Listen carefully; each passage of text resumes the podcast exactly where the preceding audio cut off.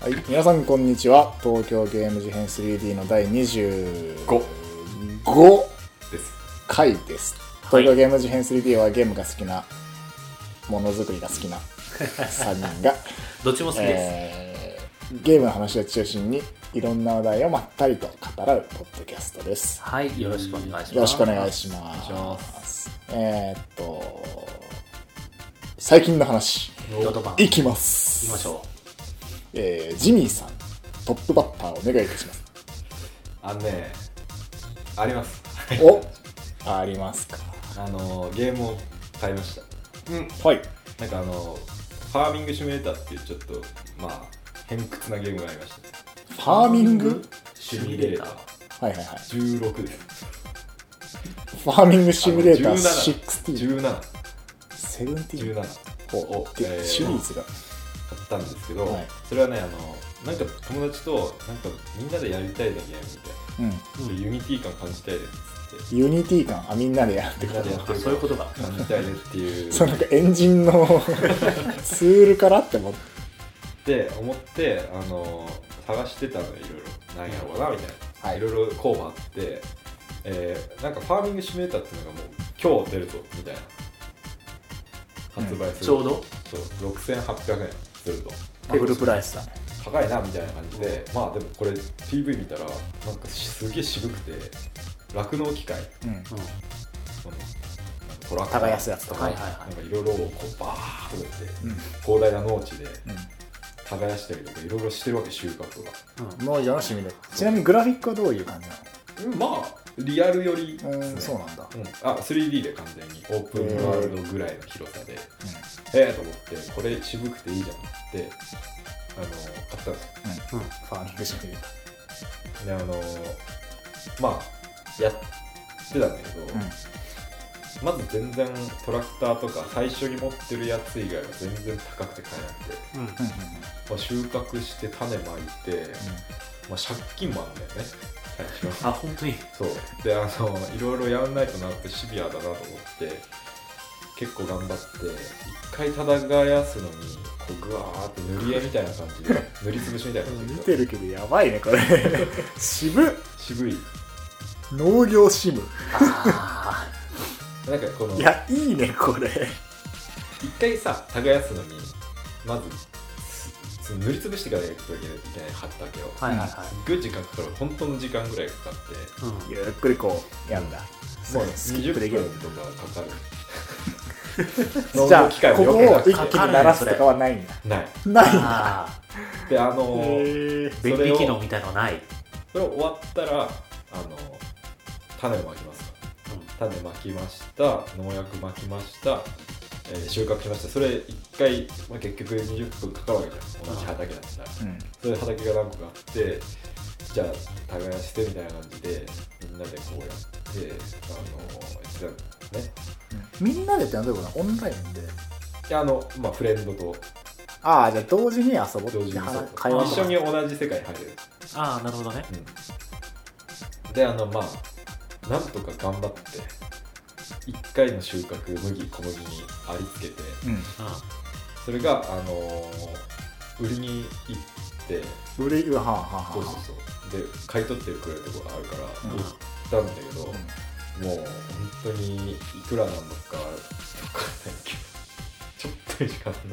うんあそうなんだはあ。いもう本当にそれを何回やればトラクター買えるんだよしかも一番しょぼいトラクターがやっとこれはなんだろう多分6回ぐらい重ねてやっとしょぼいトラクター買えるなみたいな話がたまんなくてもう一晩やって るこれ大変だなと思って結構頑張ってやって一応トラクターを買えるまでおうお金があるっちゃあるあとちょっと、はいはいちょっと借金してうん 借金とかできるんだよもうトラクターもう1台買わないとど投うし資ようを、投資を受けて。あそうそう時間もなあのかかるし、うん買うしかないっつってあのトトラクター買いに行くとこまでトラクターで行ったんだよねその間にあのちょっと操作性悪くてちょうっと木に挟まっちゃったうのよんん。ううんん。ガリッつってでうまい具合には挟まってもう全く出れなくなって、うんあのこれはもうトラクターが1台ダメになるんじゃないかとうんう大変だっつってなってやばいやばいっつって言ったらで今助けるっつってそのフレンドが普通の乗用車に乗って現れてあじゃあどオンラインプレイできるオンラインで、へーあの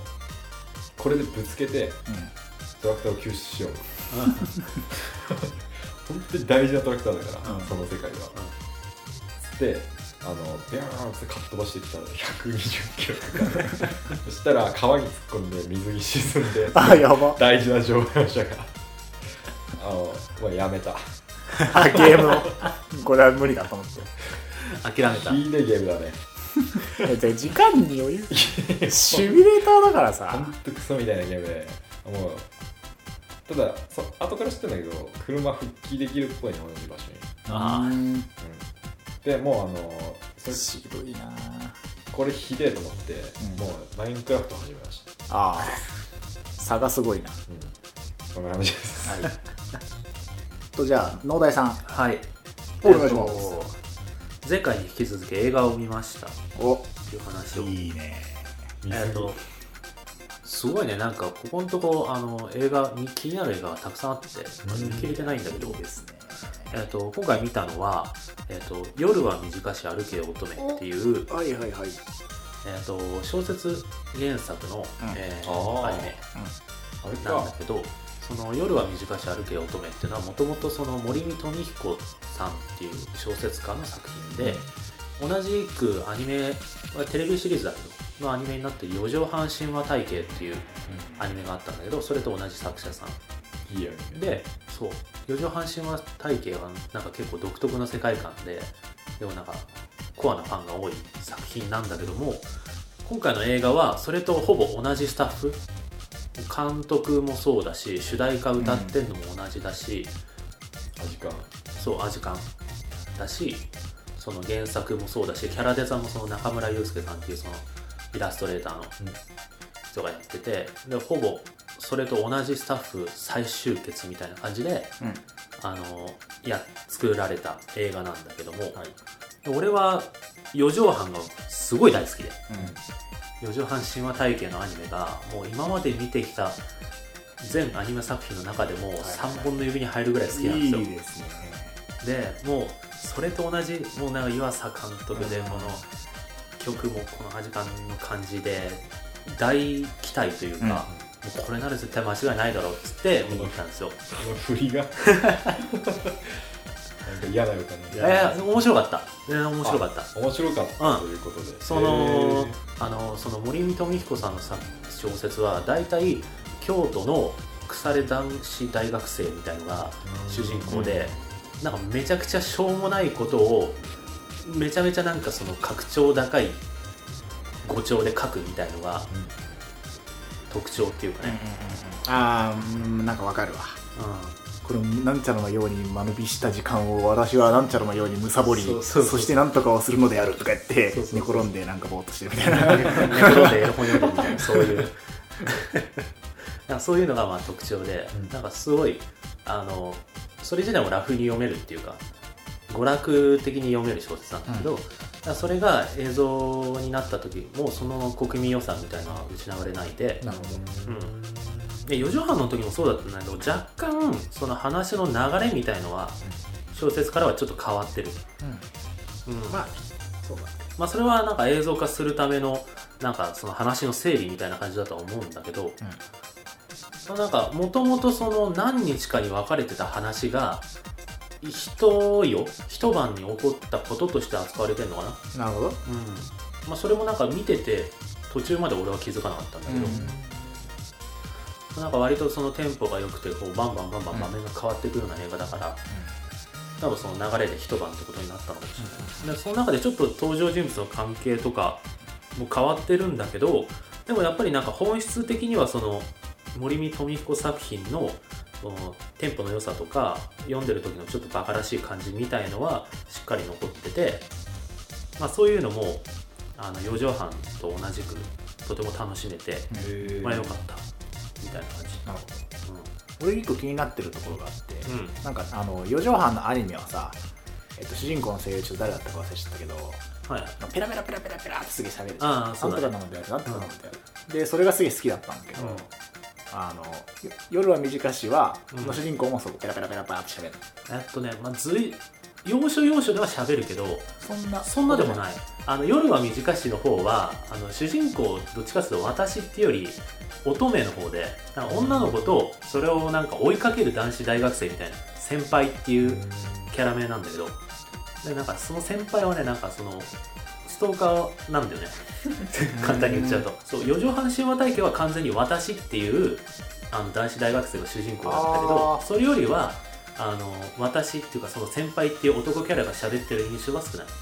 うんあそうなんだじゃあそう花そうそ澤うそう香菜が主人公ってことそうだねあそうなんだ基本的にその俺も勘違いして女の子乙女がその夜のうちにいろいろな場所を練り歩く話でたんだうーんでそれがその後からついてったその男の先輩っていうのから見ると実はここでこれが起きたのはこうだったみたいななんか解説役なんだよ先輩っていうの彼女はその夜なんとかに行ったみたいなそうそうそうあの面白彼そう女はこれこれこういうふうに思っていたのかもしれんが実はこうであるみたいなあのあ面ちょっ白とそなんうだかね後からついてきながらいろいだんろだん説明こう分かんないそうそうだんだんだんだん絡まってって最終的にバーンってなるみたいなてそういうやつなんです最終的にバーンいいねそう場所そうなのよ最終的には大丈徐夫々にこうなっていって最終的にバーンそう話もバーンってなるしあーその湯浅監督のあ大事の大事画大面事画面的にバーンってなるみたいなそういうのがある、はいうん、そういうお話でしたはいわかりましたおすすめですはい以上ですありがとうお題でしたえっとじゃあ亜生さんあれですねえっとテーブルトーク RPG 遊んでおう初めて遊んできたんですけど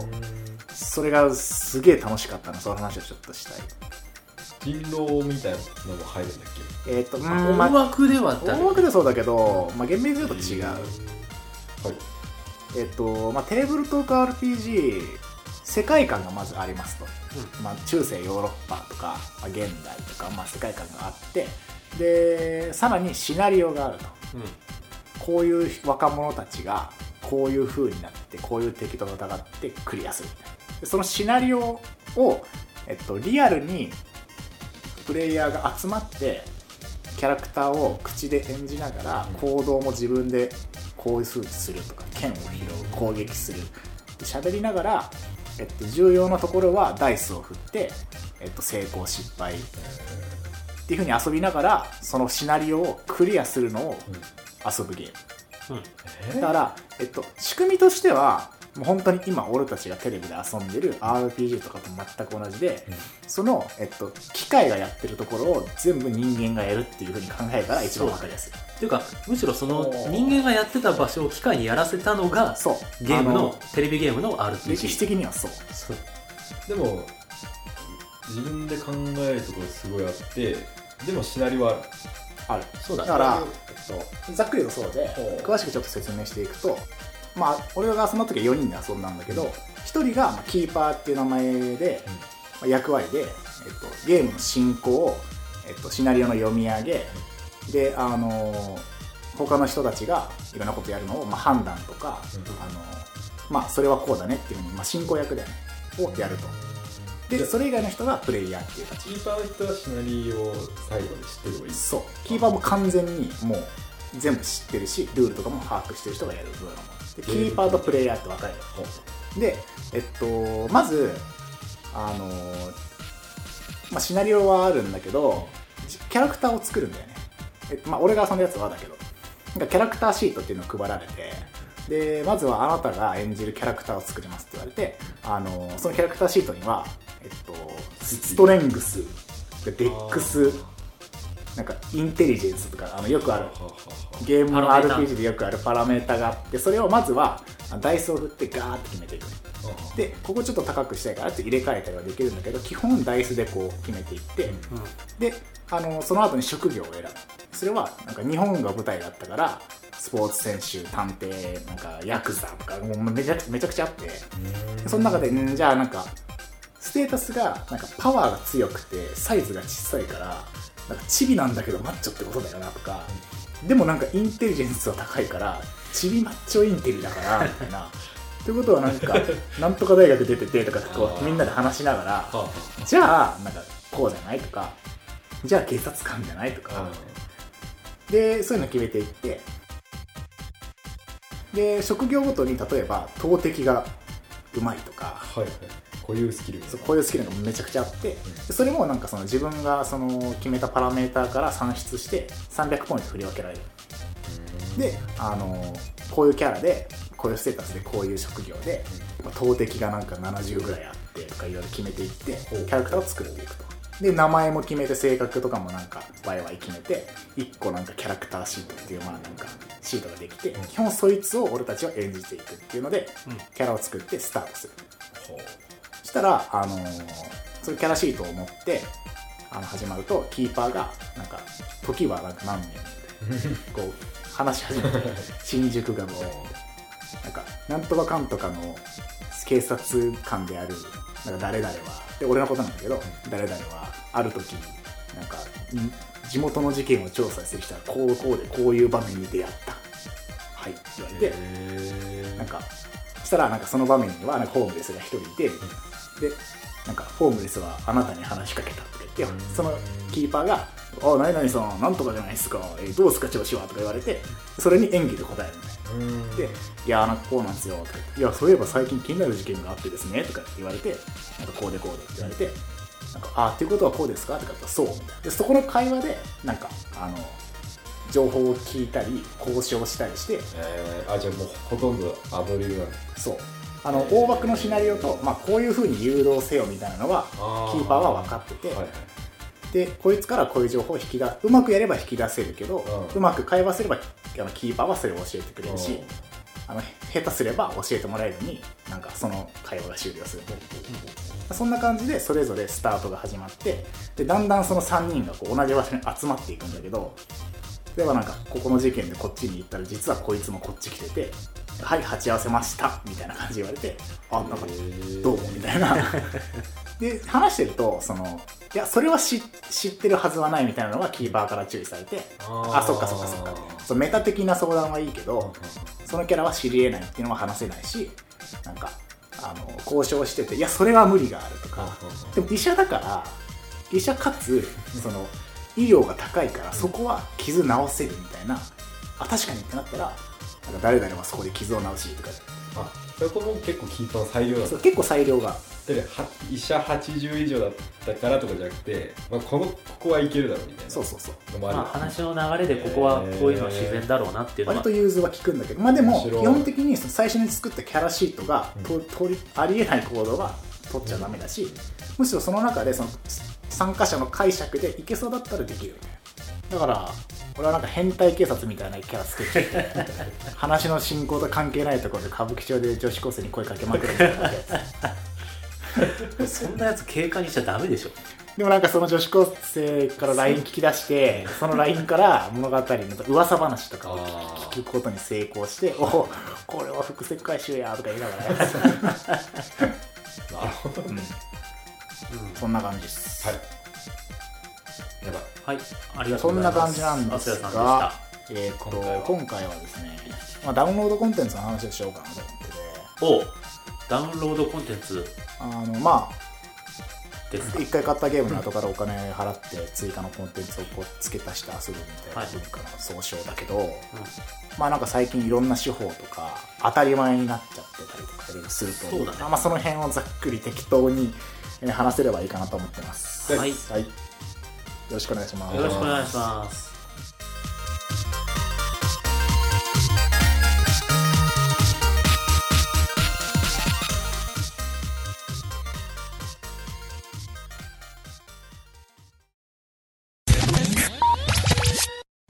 はいということで本編はいえっとですねまあなんでこの話したいかっていうとなんでですかあのこの間俺「ゼルダの伝説」の「ブレス・オブ・ザ・ワイルド」やっててうん発売日と同時にシーズンパスっていう名前でなんかあゼルダ2500円ぐらいでダウンロードコンテンツが発売されましたとはいでそのシーズンパスってやつの中身は、えっと、まず購入発売日と同時にこういうアイテムが手に入りますで夏にこういうのが追加されます冬にこういうのが追加されます全部ひっくるめて今2500円払うとまあ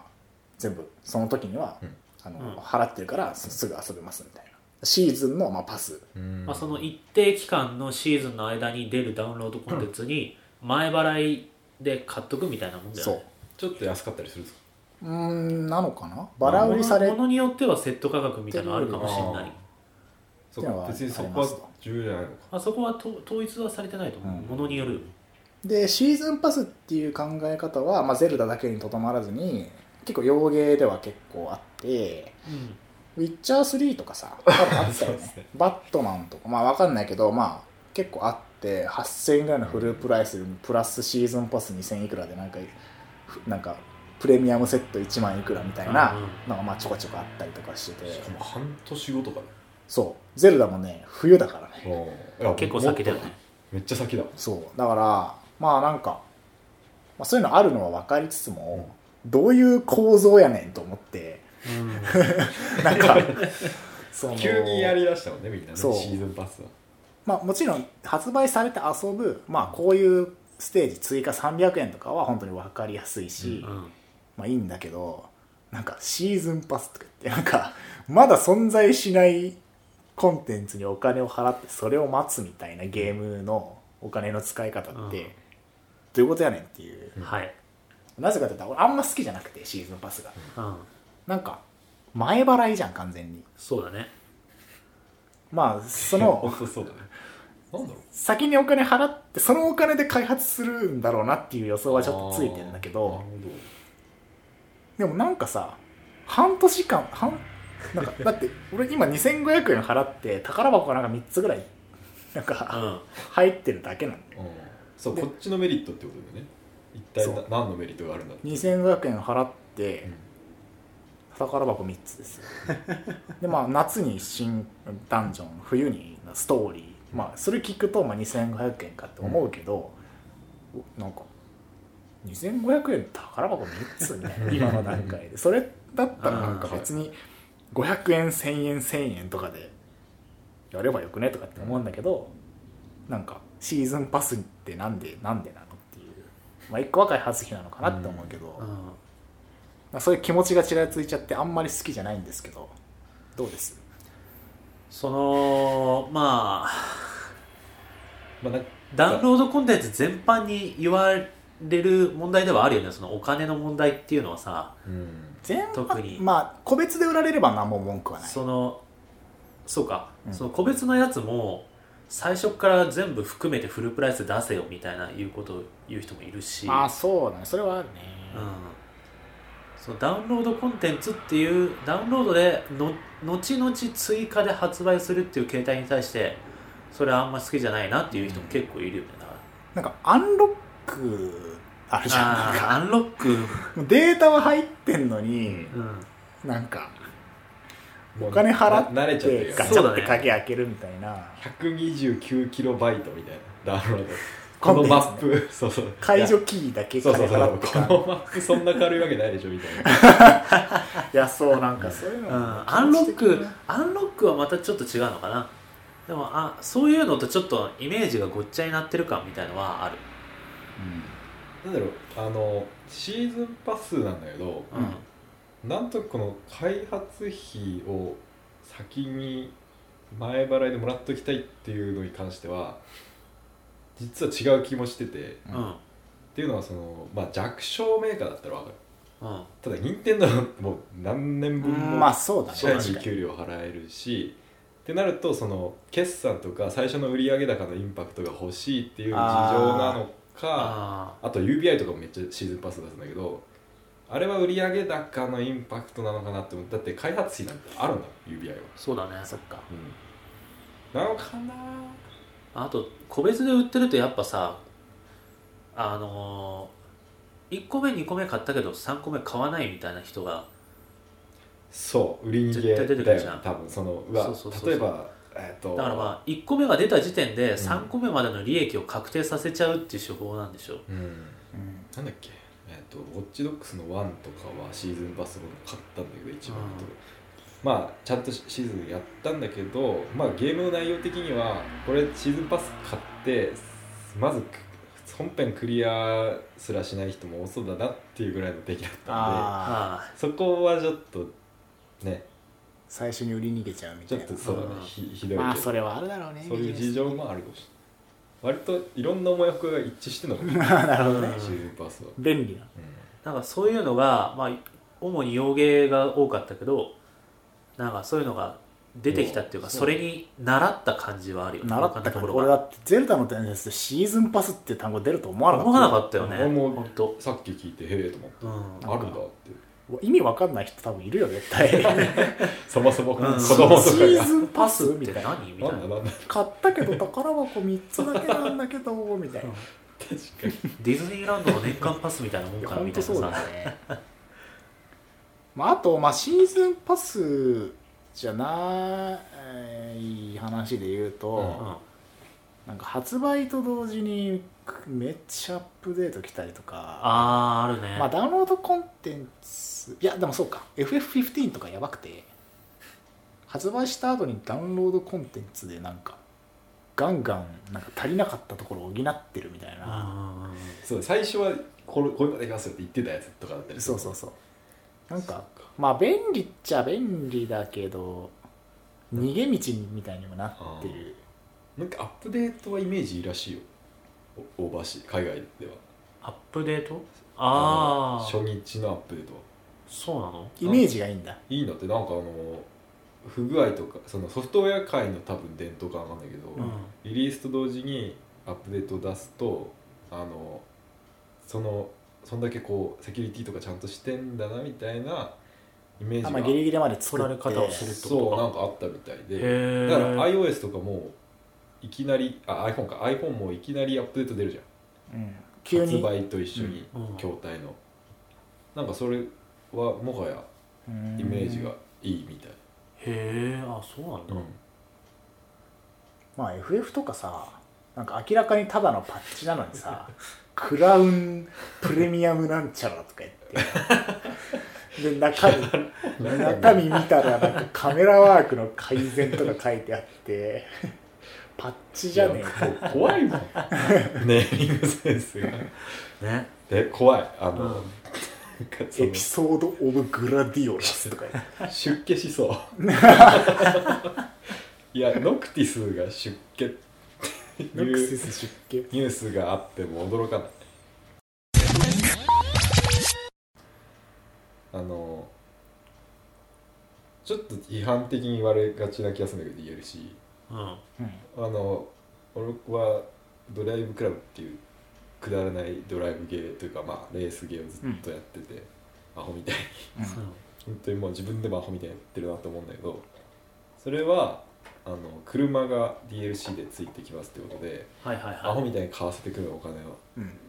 使わせてはいはいもう高い高いっつって毎回買ってるんですけどうんなんだろうねすごいそのゲームが好きであればありじゃああり、なんかそう一だね回完全に、まあ、なんだろう気持ち的なうん、あのアンロックとは違違うというかデーそうだねタ要はステージが後からガンガンガンガン増えていくそとうそうそうかそうなんか本当に追加されているうん印象を持たせてくれればうん気持ちよく買い物ができる気がする、そうかな確かにねなんか FF とかさなんかもともとなんかすげえストーリー足んなくて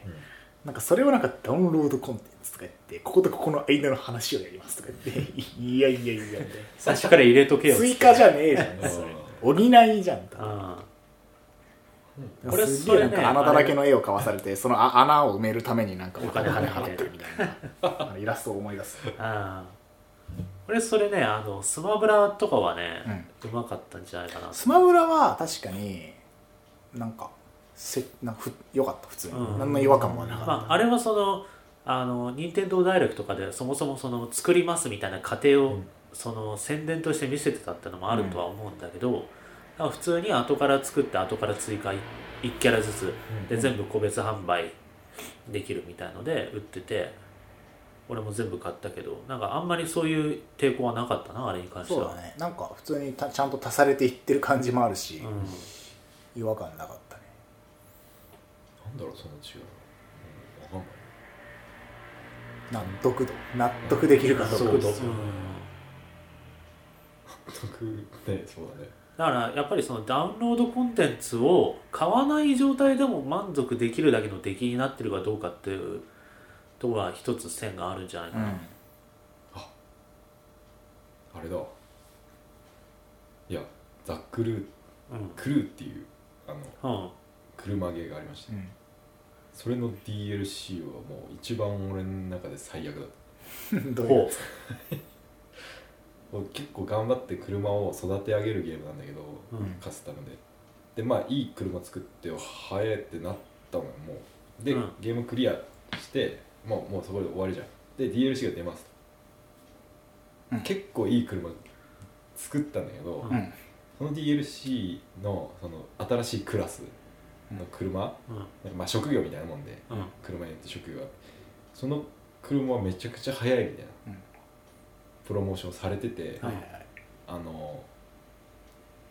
買うわけですね、うんまたうん一からかっこいい速い車作ろうと思って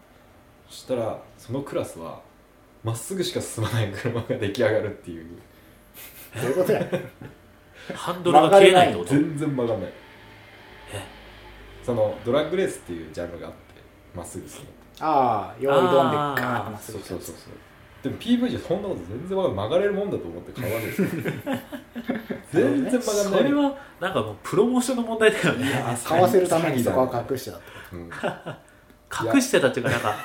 せあえて説明しないみたいなうんめちゃくちゃだなと思っていやでもそれはよくあることでうん DLC バーンすごいのが来たぞっていう説明は絶対あるじゃんううんん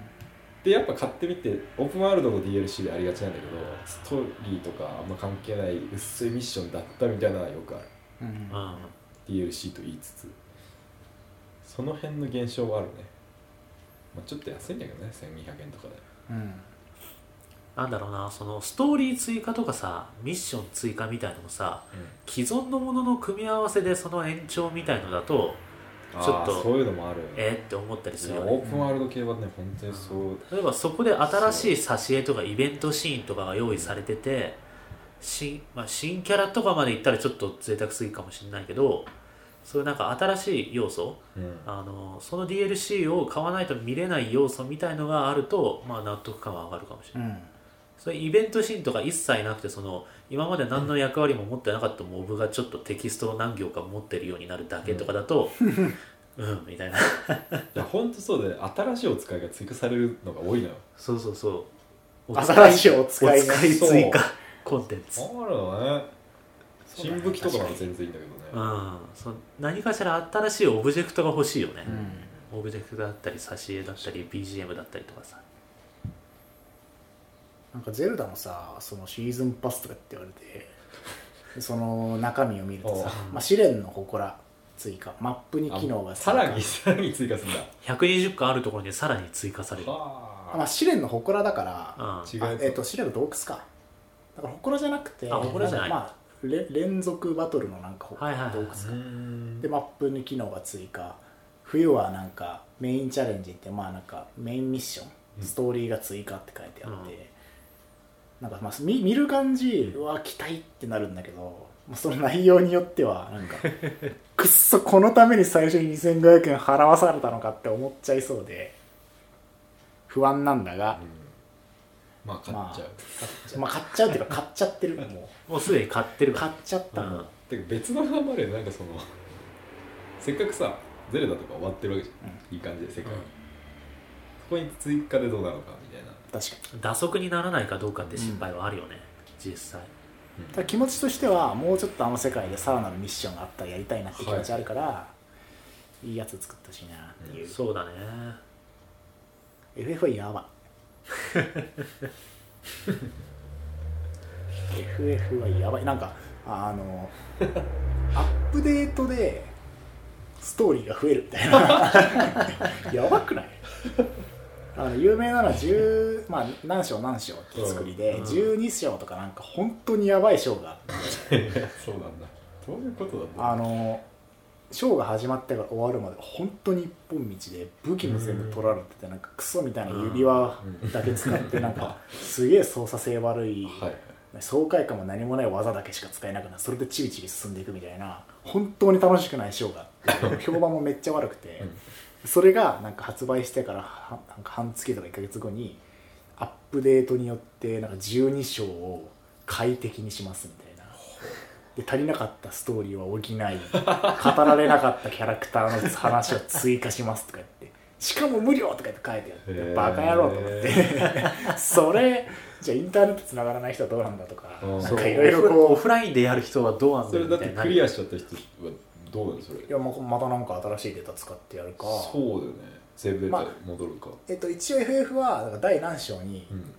思い出すみたいなあ設ー定はいはいはでい一応追体験みたいなのはできるけどうんだって一回クリアしたのにさなんかまた同じ章やんないの普 通そうなってくるとなんか最初やらせてたの見見た未完成じゃないいかやみた本当にねその後から後からいろいろアップデートとか追加で増えてる分か発売日に買ってやった俺としてはなんかじゃあ何だったんだろう最初のやつみたいなうんなるよね後からなんかあの時あのキャラはこうだった話500円とかやってなんかめっちゃ増えてるし、なんか最初なんかこいつの動機マジ分かんなかったやつがじゃあここで知れるのかって思うと俺は未完成版をフルプライスで買ったのかみたいなそう思っちゃうよね、逃げ なんだろうななんか甘んじてんのかな後から足せるからとか後から直せるとかあそういうのもある気がするメタルギアとかもね DLC で完成してくれたらまたよかったメタルギアソリッド5逆にあれもなんかちょっとなんかねそのなんでゲーム延期するんだろうって僕思ってて、うんあうんあのちょうどすごい大好きなゲームを作ってる会社の人でうんその人の作ってるゲームがすげえ延期してるのを知ってて、うんであのその人とな飲んだのようんで、うん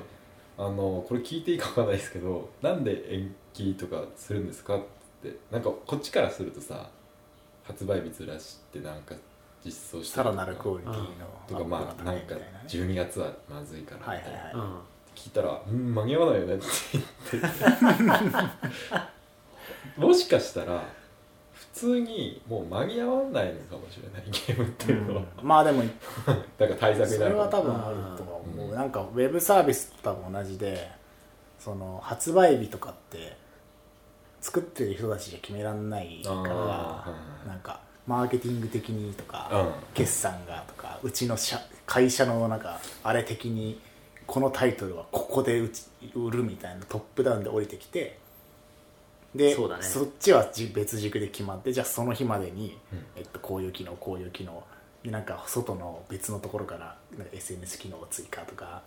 なんかここはこうでみたいなやってるとなんか ほうほういやこれ間に合うのかみたいな言いながらこうやってやっててでやってるとなんか「あすいませんこここうで」とか言ってこうんう仕様が変わってて「あーいやそれはこのタイミングで」みたいなでなんか会議が始まって、うんなんか「いやそれ今からやったら絶対その何月何日間に合いません」みたいな「いやでもこの機能は絶対ないとダメだしこれはトップダウンです」うんいや無理です」バーってなって、うんじゃあ延期かなってなって延期になったりとかはあまあ、同じことはゲームでも起こってんのかなと思うけどね、俺あの俺の職業柄全く絶対それはありえないうん仕リリー事スがあしれてなんだけてどねあのそうもう絶対延期はまずない、たう例んえばこっちの都合では絶対なくて、うだかんらその辺は分かんないんだけどそういうことなのかなって最ま近あ自社プロダクトっていうなるとそううちはないそうなると全く思ううんなるほどねいやでも いやまあしょうがないだから俺がやりたいもんあの追加 CG つうこ とであ納品した後 CM オンエアされてはいはいあはいはいの1週間後に追加後からなんか CG のクオリティアップしてそるうそうそうそれやりたいイラス DLC イラストとかでもさ最初入れ納品したやつのなんか差分を後から別料金で書きますみたい最な近あるさなんかねそういう人差分量差分追加差で分別料金みたいなマジでみたいになるけどなんか自分で上げてる人に関して結構あるよね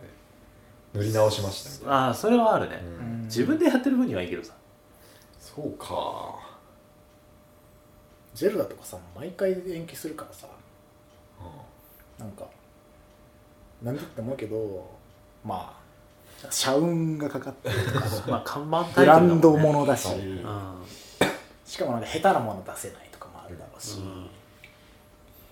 でなんか年末には間に合わせろとかで年末ずれてなんか2月とかに発売するならだから3月になっちゃうとかで伸びていくんだろうなっていうで割と苦肉の策でここちょっと動物たもっとあ入れたいんだけあそうどだね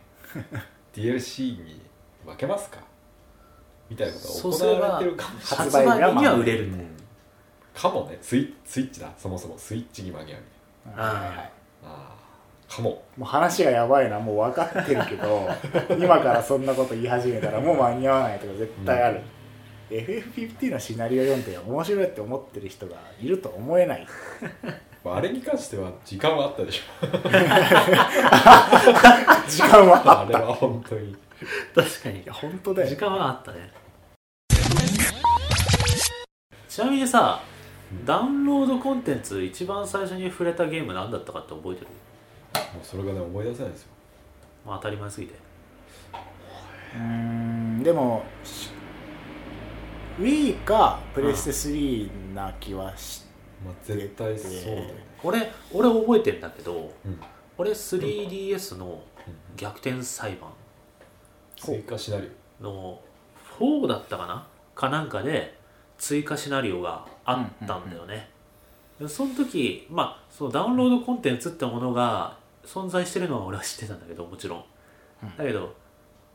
自分が持ってるゲームでそういうのが出てくるってのはあんまりオ、うん、思ってなくて、はいで逆転裁判でその発売した後クリア後におまけシナリオみたいのが後から1000円ぐらいだったかな、うんみたいのでまた丸々1本別のストーリーが遊べるみたいのが出てきてあこれが噂のみたいな思ったのを覚えてるうん俺は結構後発なんだよねそもそもダウンロードコンテンツがあるようなゲームをそんなに遊んでなかったってのもあるんだけどさまあただ仕組み的に多分みんな同じじゃないそのそうだね技術的に多分インターネットつながる端末からじゃないとそれ多分できないから、あオンラインゲームは多分もっと前からあっただろうねなんかあるよね追加パックとかうんうんうんうん FF11 やってたけどなんかうここで終わんのみたいなところでエンドロール流れてあの後からなんか大陸が増えたりとかああ新たここになんか新たななんかい行けなかったとこが行けるようになったりとかそれにお金払ってなんかなんかなんとかのなんとかの翼とか言ってうんうんうんうんそれはダウンロードコンテンツかと言われたらそうなような気もする 追加コンテンツってことかな俺はそれかなもしかしたら F11 かが最初プレステ2のメタルギアオンラインステージ追加されたっけななんかでもやっぱねもう分かんなくなっちゃってるわ抵抗はあんまないです、うんなんでかっていうと決済がそもそも DL なんですよあ店で現金で買ってないてなるほどね確かにダウンロード分ばっかそう買ってるそわもそもダウンロード版で買ってああるんだっていうので買ってチャリーンとねそうなんか一緒になってて多分ディスクで買ってややつってゲーム屋で買ってきて入れて、うん DLC がありますっていう抵抗感よりはないけどうんうんまあでもさ体験としては似たようなことはずっと前からあるよねそのゲームじゃなくても、うん例えばそのなんだろうポケモンカードみたいなうんのでブースターパックがまず最初に発売されて、うん一定期間経ってから追加何々パックみたいなのが発売されるみたいな、あ遊戯王とかずあなーるっほとどそうまあ、カードゲーム基本そうだと思うけどそれは売り方デ的にッキを買ってたとしてたしたらそうだけどうんうんデッキ作るためにパックいっぱい買ってるからあまあんま変わんないかな、最初にデッキ買ってたとしたら追加コンテンツかなそうねでもなんかた体験的に別にそもそもそんなになんか特殊なことではない気はするんだよな、うんうん似たようなことは多分現実世界で結構いろいろあってまあね家あの具家具とか そうだね家電だっけなんかうんあカメラかカメラあるねすごいそれはカメラカメラカメラはセット DLC なの買って DLC というか、まあ、レンズセックとかあってうん全然ズームできないじゃんってなってあこれいっぱいズームされるするためには 80mm のレンズ買わないといけないんだみたいなやつはある確かにうんうんうん確かにカメラはそれで納得されてるのは、んまあそれで間に合う人とうんプロユースでどんどん上に機能が上がっていく、うんじゃんうんじゃあ逆にそれをゲームに陥れればいいんじゃない落とし込めばいいどういうこと最初の段階で最初フルプライスで買っただけでもうん満足できるけどっていう話じゃないのそれがよりなんか遊び込みたい人は追加コンテンツを買うそうだから最初のゲームを、あの未完成なんじゃなくてあのそこだよな結局な機能作いやダメだなそれでもなんで違和感ないんだろうねだってズームできないカメラ買ってさだって別にそれは未完成ってわけじゃないからなんじゃないそうだうねでも上には上があるじゃんんあるそうだそうなんですよでだってズームできるカメラはあるのに、うんまあズームできない例えば単焦点とかのセットをう買っんてるわけじゃん、でなんかズームできるやつ後から追加かよとは思わないじゃんなんかだからなんだろう物理的な物理的なものなのかなうん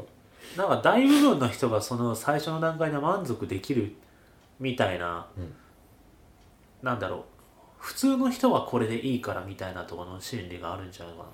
から最初のタイミングでちゃんと満足させだかそうら段階を踏むと逆にダメなのかもねそのあ普通版とーうん超スペシャル版の2種類しかないみたいなちょっとスペシャル版みたいなのはないみたいなさそれはあ のなんだろうな0か1かみたいなのしかない とあの大部分の人は普通版だけどあ一部の本当にやりたい人は超スペシャル版を買うみたいなそれはあるそれは本当にあるなんかなんだろうそのたまにあるじゃんその例えばなんか買ったとするよ、うんまあ、それこそスマホうん買ってわーいって思ったら2ヶ月後にちょっとマイナーチェンジでも出たりとか もう名前さえ違ってなんとかうん S ってついてたりとかすると、ショックよねちょっとずつちょっとずつ上がっていくのだとねどこまで自分に合ったのがあるのかちょっと見極めがず見極めづらいかなるらほど0か1にしちゃってなんか自転車みたいなものママチャリかロードバイクうんみたいな、いや本当かもそうだ大部分の人はママチャリで満足できるけど、一部の人はロードに行くみたいな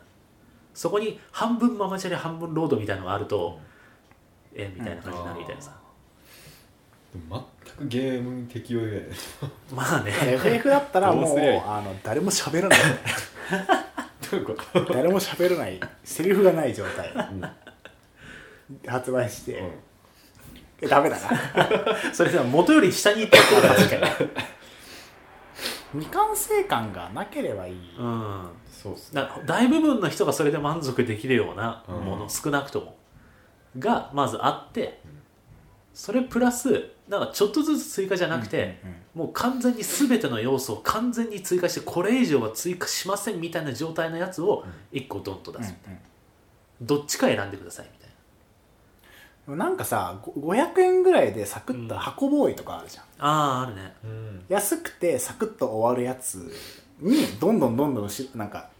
23追加追加ってされてもなんかあんま気にならない気がするそれは確かに1個自体のボリュームも少なくて完成度がバチッと決まってたらなんか面白かったうんこれはこれで本当面白い安いでそこに足されていくからなんか全然全然ありがとうって感じなんだけどそうだねやっぱあれかな元のゲームがのボリュームがでかすぎてそのぬ抜け漏れというか不満点が多ければ多いほど、うん不満をその解消するために後から何か足すとじゃあ最初に払ったこれは何 なんだで無料だったとしてもなんか何無料で茂った後からみたいな感じになる反感買いやすいやつだから FF はもう一章一章ずつ売ればよかったあ丁寧に一章ずつ作ってそれはそれはありかもしれない、丁寧にもうでちょっと価格も抑えめでねそうでもなんかバイオとかそれやってたよねなやっんてかましうんたね一章ずつ出してみたいなうんうまくいったのか知らんけどまあ定着してないってことはそんなうまくなかったのかもねうん一章ずつでもあのメタルギアソリッド5のさグラウンド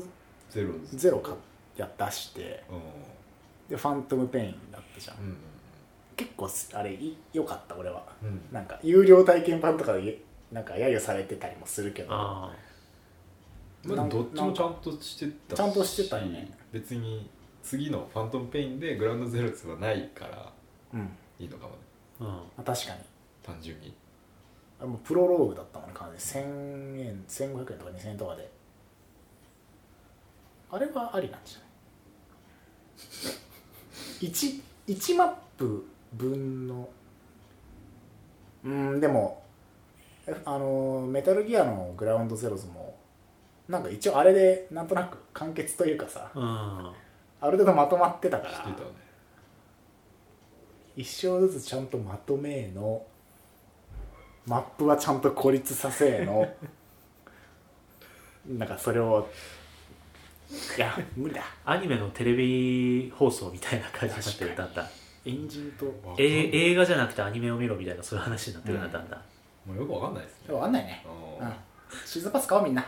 そうだねなんかとにかくユーザーのメリットが感じづらいっていうのが、うんなんとなくデータだからかなまあか買えば買った分はその作り手に入るからね うんそこに関してはねまあそうなんだけどねこれで、まあ、例えば「ゼルダのその冬と夏のダウンロードコンテンツがしょぼかったら、うんなんかはってなるから逆にそれが良すぎてもなんで入れなかったんだあもう本当に 本編よりもすげえよかったらなんあでこれ最逆に初から入れるなんで2500円未完追加成版だったのかよみたいなゼルダに関してはないから満足度が相当あるかそらう、だねまあ、あと時期をちゃんとずらすとかそうだね発売して1か月後になんかあー修正パッチとか入るぐらいだったら半年後とかにドンってこうなんかうん1.5とか言ってそうだね有料でなんかやるかとかああでもあれかもウィッチャーの時とか思ったんだけど買う動機になるのかももしかしたらダウンロードがシーズンパスいやなんかあい半年後にこんな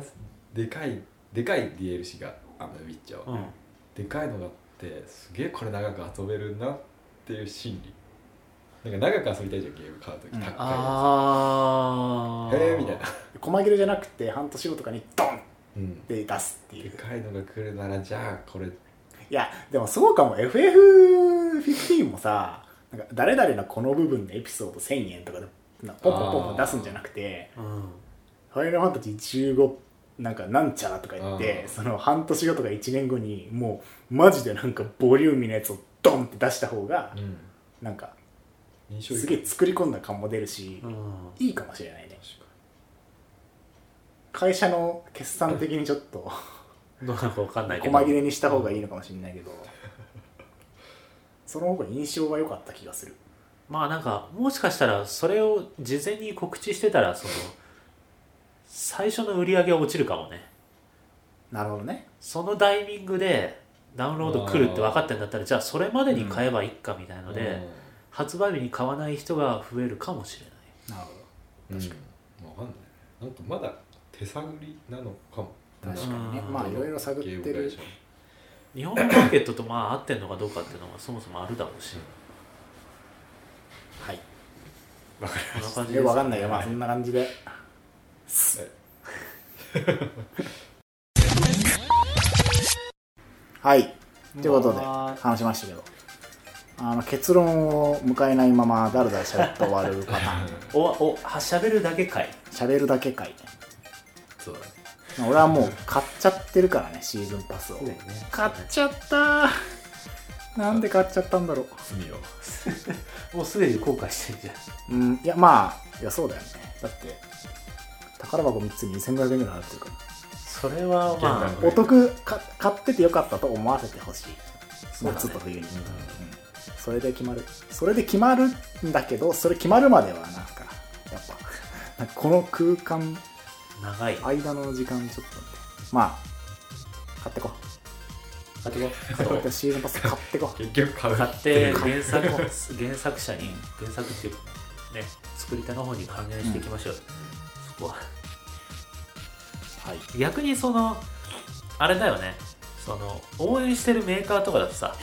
お金を入れる機会が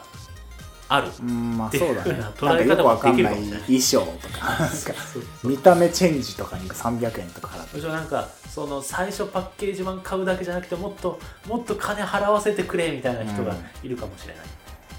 あアミーゴはでもうまいかもねアミーゴはうまいとかざすとアイテム手に入ったりする、うんあれデータで買うよりアミーゴ買ってかざしてでアイテム手に入った方がなんか嬉しいそれはアミーボを買わないとそのデータは手に入だるから限定なのあそうだねあれ完全にアンロックだけどどう見てもでもなんか物も手に入ってるしなんかあんまり違和感ない辛いねそまあ、の、フィギュアっていうそう実際のものがあるからだろうねきっとね、逆にさアミーボ超売り切れになるじゃんうんそうそうそそうの DLC が超欲しいし欲しいのにアミーボが売り切れで DLC なのに買えない人とかいるわけいるいるいそうるめっちゃいるゼロだとか悲しくないそれゼロだ悲しいだってデータはもういくらでもコピーできるのに、アミーボをコピーできないからそうそうなんだよそれ問題はある今だってそのゼルダのアミーボとかめちゃめちゃなんか品高く切なっれてにるなってる1万超えとかに確か元に2000正円解が見当たんない模索していこううプレイヤーが言うことじゃないん模索してってほしい模索してってほしいうん気持ちいい追加コンテンツ体験をさせてほしい、気持ちよくお金払わせてください、うん、長く遊べる分に越したことはないからねうその手法をちょっとよりはいはい東京ゲーム事変 3D では皆様からのお便りを募集していますん、はいえー公式ホームページや Twitter 公式アカウントのプロフィール欄に貼ってある URL からお便りを送ってもらうか「ハッシュタグゲーム事変」を添えてツイートすることでで僕らにお便りが届届ききまますすあ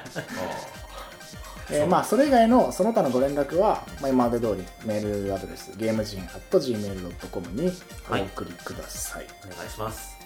えーまた iTune でのレビューも随時募集していますこれは書いていただけるとランキングが上がります えーですです、えーー以上上げてくださいとかは言わないん上がりますっていう事実があるってことね多分そうだね応援してくださいとかじゃないなんかランキング上げたいなと思って、ああうん、協力してください応援してくださ応援してくだいさいみんなでこうお願い東しま京すゲーム編 3D をこうランキングのこう1位にの上げようキャンペーンみたいなやつをこう勝手にやるっていう局地的にこの日決めてうこわーのっ日だけ1位みたいなてスクショ撮って満足する一回あのレビュー書いた人も一回消してめっちゃ全部落とし直してダウンロードも全部ブーストかけるいろんなデバイスを落としまくっていけそうだな工作をやりましょうはい、それでは、えー25回はそんな感じではい、はいまた再来週お会いしましょうはい、さよならさよなさよなら